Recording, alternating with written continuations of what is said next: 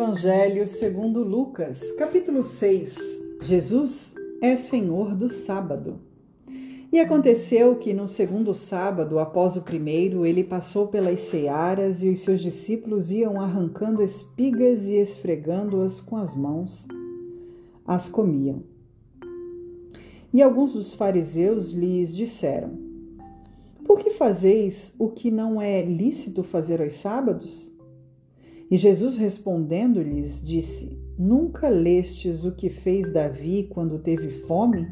Ele e os que com ele estavam?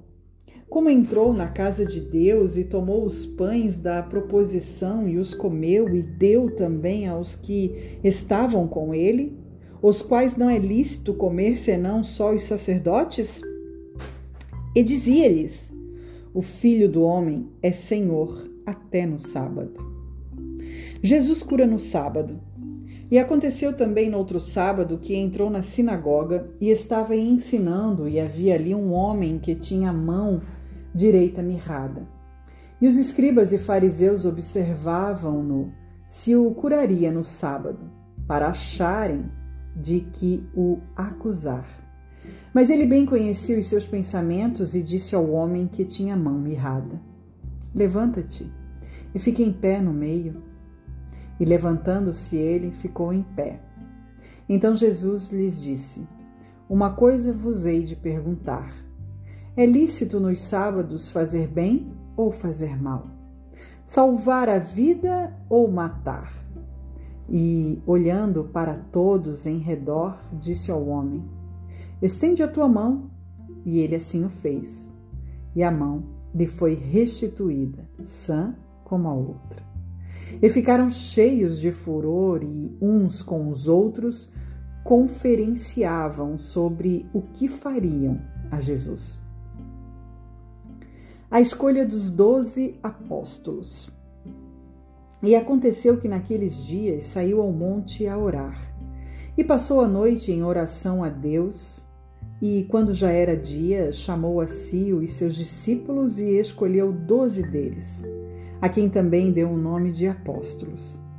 Simão, ao qual também chamado Pedro, e André, seu irmão. Tiago e João, Filipe e Bartolomeu, Mateus e Tomé. Tiago, filho de Alfeu, e Simão, chamado Zelote. E Judas, irmão de Tiago, e Judas Iscariotes, que foi o traidor. E descendo com eles, parou num lugar plano e também um grande número de seus discípulos, e grande multidão de povo de toda a Judéia e de Jerusalém, e da costa marítima de Tiro e de Sidom, os quais tinham vindo para o ouvir e serem curados das suas enfermidades. Como também os atormentados dos espíritos imundos e eram curados. E toda a multidão procurava tocar-lhe, porque saía dele poder e curava todos. As bem-aventuranças. E levantando ele os olhos para os seus discípulos, dizia: Bem-aventurados vós, os pobres, porque vosso é o reino de Deus. Bem-aventurados vós que agora tendes fome, porque sereis fartos. Bem-aventurados vós que agora chorais, porque é vez de rir. Bem-aventurados sereis quando os homens vos odiarem e quando vos separarem e vos injuriarem, e rejeitarem o vosso nome como mal, por causa do Filho do Homem. Folgai neste dia, exultai, porque eis que é grande o vosso galardão no céu pois assim faziam os seus pais aos profetas. Mas ai de vós, ricos, porque já tendes a vossa consolação. Ai de vós, os que estáis fartos, porque tereis fome. Ai de vós, os que agora rides, porque vos lamentareis e chorareis. Ai de vós, quando todos os homens de vos disserem bem porque assim faziam seus pais aos falsos profetas. Amor aos inimigos.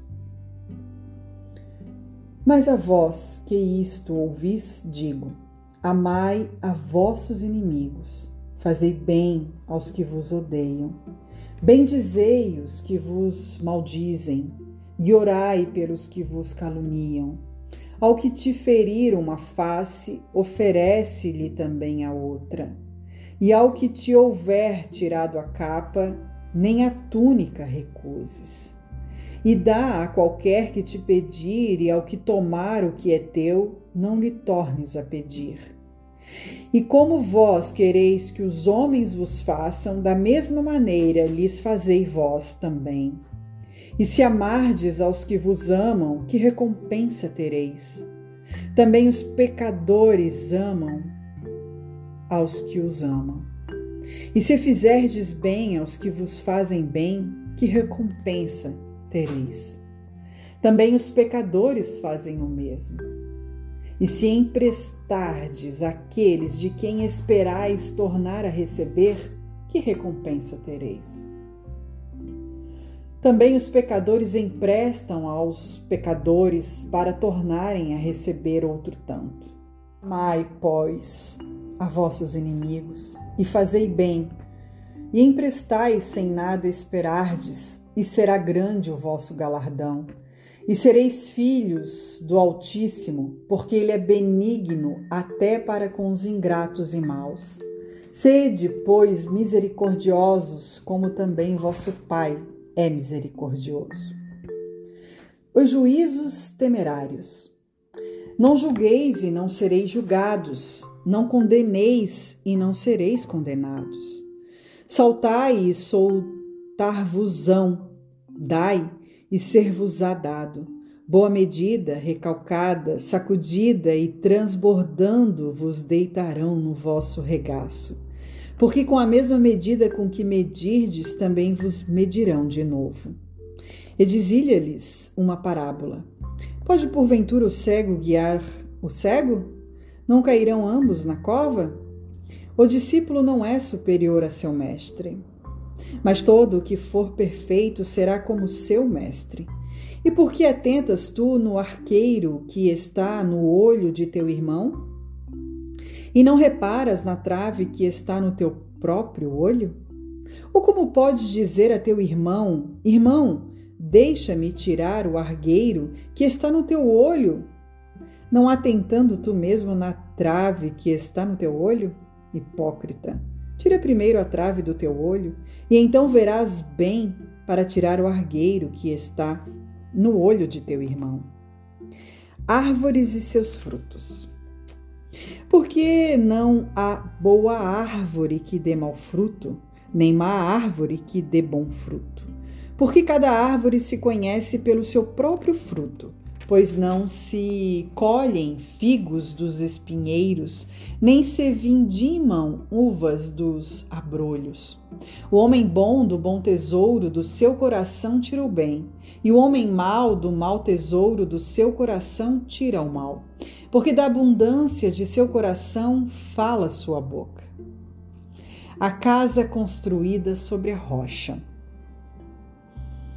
E por que me chamais Senhor, Senhor, e não fazeis o que eu digo? Qualquer que vem a mim e ouve as minhas palavras e as observa, eu vos mostrarei a quem é semelhante. É semelhante ao homem que edificou uma casa e cavou e abriu bem fundo e pôs os alicerces sobre a rocha. E vindo a enchente, bateu com ímpeto a corrente naquela casa e não a pôde abalar, porque estava fundada sobre a rocha. Mas o homem que ouve e não pratica é semelhante ao homem que edificou uma casa sobre a terra, sem alicerces, na qual bateu com ímpeto a corrente e logo caiu. E foi grande a ruína daquela casa.